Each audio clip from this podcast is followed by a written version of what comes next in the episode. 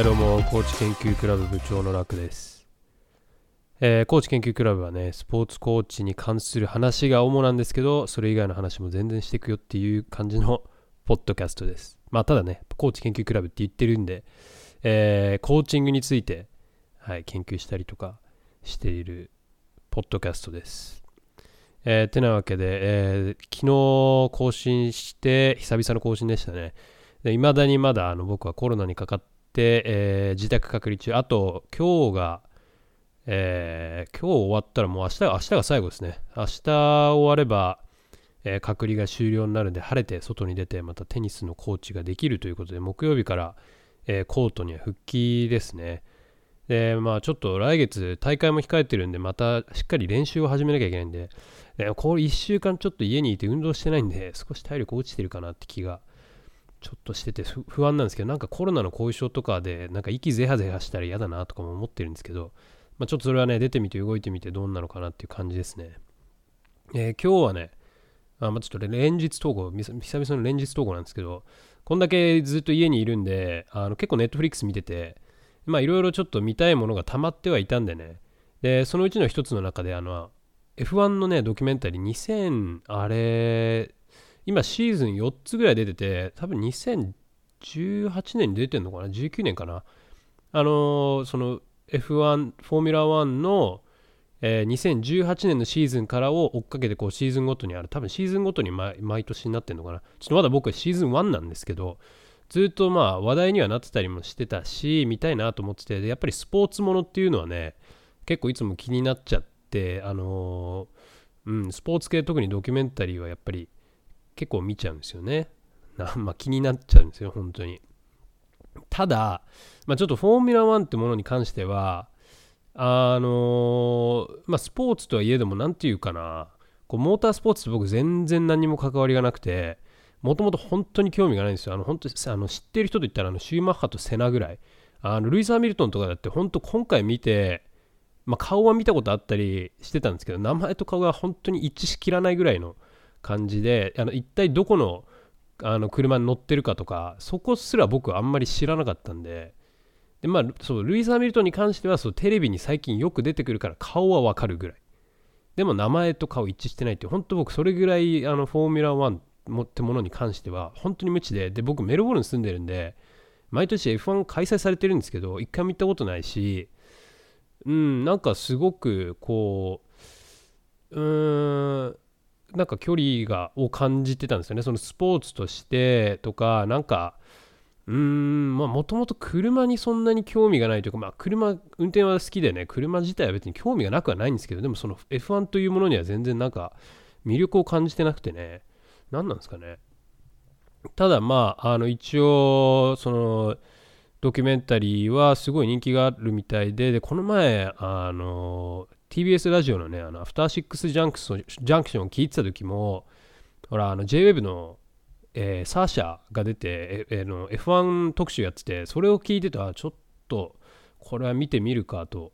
思ってっていうのがそれが最後の一押しですね。で見ようと思ってたんででこの機会に家にいるんで見始めたんですよ。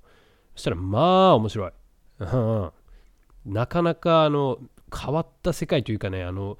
まあ、スポーツっていうくくりで考えちゃうと、まあ、相当ちょっとあの普通普通普通って言い方おかしいな。その他もろもろ。僕がまああのどっぷり言ってるテニス業界とかなんかは全然違う、うん、あのサッカーとかそういう球技スポーツとかとも全く違う感じでね。まずね何が驚いたかってそのあの門の狭さですよね。あれプロでやってるわけですけどドライバーたちは。フォーミュラー1って10チームしかないんですねあれ。でしかも2人ずつ出してるから合計でドライバー20人しかいないわけで。いやそれってもう僕あのあのテニスって結構いつもまあテニスのプロだとトップ100ぐらいになるとまあそれで食っていけるよっていうことはよく言われてて。だからすごい狭きもんだなと思ってるんですよ。要するにだって世界の人口の中で、まあ、男女男女合わせれば200人ぐらいしかテニスでちゃんと食えてる人がいないと思ったらあのそれすごいことじゃないですか。だか逆にチームスポーツなんかはねもうチームでいるわけだからみんなそれでちゃんと契約してお金もらえて生活できてるわけでそれと比べるとやっぱ個人スポーツっていうのはもうすごく狭きもんだなっていう気がしててでも僕もずっとテニス業界でやってるんで本当に大変な道のりだなっていうのは知ってるんですけどあのー、ちょっと20人ってやべえなっていうふうに 思ってでしかもあのドキュメンタリーの中でも説明されるんですけどその運転のスキルだけじゃないというねそこにお金もまでまた絡んでくるってこうスポンサー引っ張ってこれる運転手が強いとかねああなんかすごい政治的なことがもうお金がすごく関わってきてるからただ単にあの技術のあるドライバーってだけじゃダメなんだと。ただでももちろんですけど結果を出せないドライバーはすぐそれは切られるしまず選ばれないっていうね、まあ、シビアな世界だなと思って、はい、見ておりました。でもすごく僕気になったのが、みんなあのそのね、ドキュメンタリーに出てくるドライバーはちょっとこう小さい頃の話とかちょびちょび差し込まれたりとか家族の話とかね。大体みんなちっちゃい時からゴーカートやってるんですよね。あれってどうやってゴーカートって一体どうやって始めるもんなんですかね。僕は本当にあの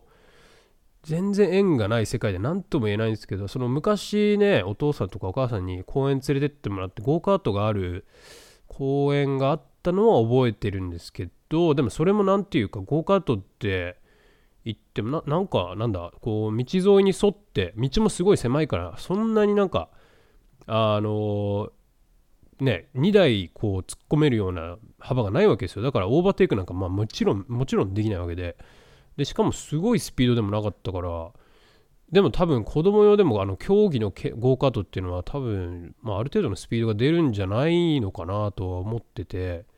であれをやっててあのその後どういう路線でこう F1 まで一体あの人たちはたどり着いてるのかなっていうのがすごく、えー、気になってましてちょっと調べてみようかなぐらいの本当に。その幼少の頃の写真とかと、まあ、あとはなんか本当になんかトロフィー持ってる写真とかは見せてくれるんですけど一体本当そうあれはどういう過程を得て F1 まで行ってるのかっていうのはちょっとドキュメンタリーで作っもうもうちょっと入れてもらえて、まあ、この先説明あんのかな？あの、まあ、結構小出しでねいろんな情報を出してくるタイプのドキュメンタリーなんで書くわ書くわなかなかこうあの興味の持続っていう点でもねすごい面白く見れてるんですけどうん、あの気になる点ですね。すごく気になる。でもまあ、もちろんお金がすごいかかるスポーツみたいなんで、まあそりゃそうですよね。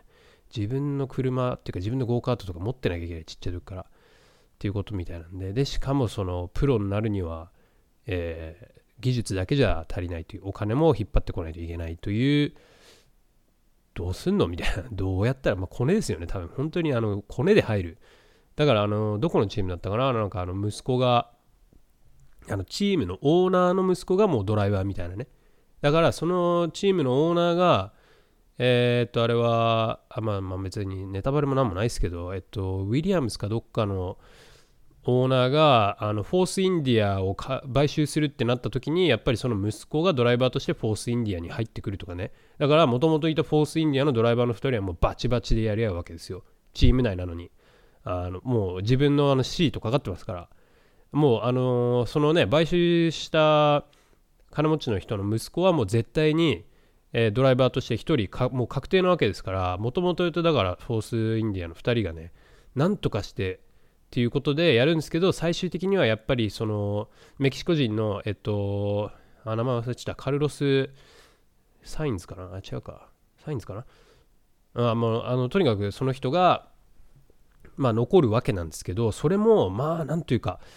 まあ、見てるこっち側からすると、えー、なんか、もう一人の方が、こう、結果的、若いしね、結果的にもなんかいいんじゃない？みたいな。とか、なんかあの、結構その、フォースインディアの2人がもともとバチバチでやり合ってて、なんかお互いにチーム同士なのに車ぶつけ合ったりとかっていうことになったりとか、お互いなんか邪魔し合うみたいなことがあったりしてて、それ見てると、まあなんかそのメキシコのあのー、ドライバーの方がなんか、これでいいのかなと思うんですけど、やっぱりバックにでっかいスポンサーがついてたりするわけで、とかね、そんなね、あのー、